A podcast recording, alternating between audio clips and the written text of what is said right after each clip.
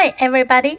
今天我们要读的是海尼曼 GK 系列 Book Sixty Three 第六十三本书《Playing with Blocks》玩积木。First, listen to the book. Playing with blocks. Look at the house. I made it with the blocks, said Pam. Look at the big wall. I made it with the blocks, Tim said. Pam said, Look at the road. I made it with the blocks. Look at this tunnel. I made it with the blocks, said Tim. Look, I made a bridge with the blocks, said Pam. I made a building with the blocks. Look at this building, Tim said. We can make a big building, Pam said. Oh no! 这本书讲的是两个小朋友在玩积木 blocks block 积木，因为呢，一般积木都不是一个个的玩，是有很多一起玩，所以一般都是用复数形式 blocks。Playing with blocks 玩积木。Look at the house. Look at 这个句型大家比较熟悉。 看看什么呢？看 house 房子。I made it with the blocks. 我用积木搭建的。Made 意思呢是做，在这里呢指的是搭建。Look at the big wall. I made it with the blocks. 看这个大大的墙，我用积木做出来的，我用积木搭出来的。Pam said, "Look at the road."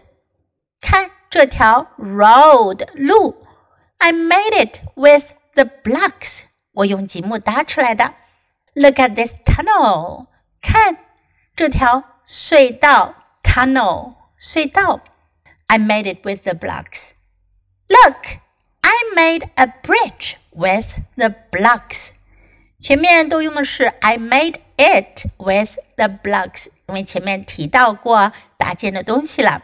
而在这里呢，made a bridge 前面并没有提到桥，所以呢就直接说 I made a bridge with the blocks。我用积木搭了一座桥。I made a building with the blocks。我用积木搭了一座大楼建筑物 building。Look at this building，看这座大楼。we can make a big building. 我们可以搭一座大的建筑 ，Pam said. 可是呢，the building is too big，太大了，所以呢，倒了下来。Oh no! Have you ever built something with blocks? 你们有没有用积木搭建过什么呢？下一次你可以说 I made 什么什么 with the blocks。Okay, now let's read the book together, sentence by sentence. Playing with blocks. Look at the house. I made it with the blocks, said Pam. Look at the big wall. I made it with the blocks, Tim said. Pam said, Look at the road. I made it with the blocks. Look at this tunnel. I made it with the blocks, said Tim.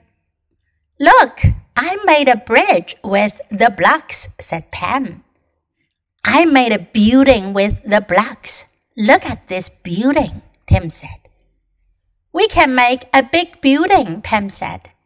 Oh no!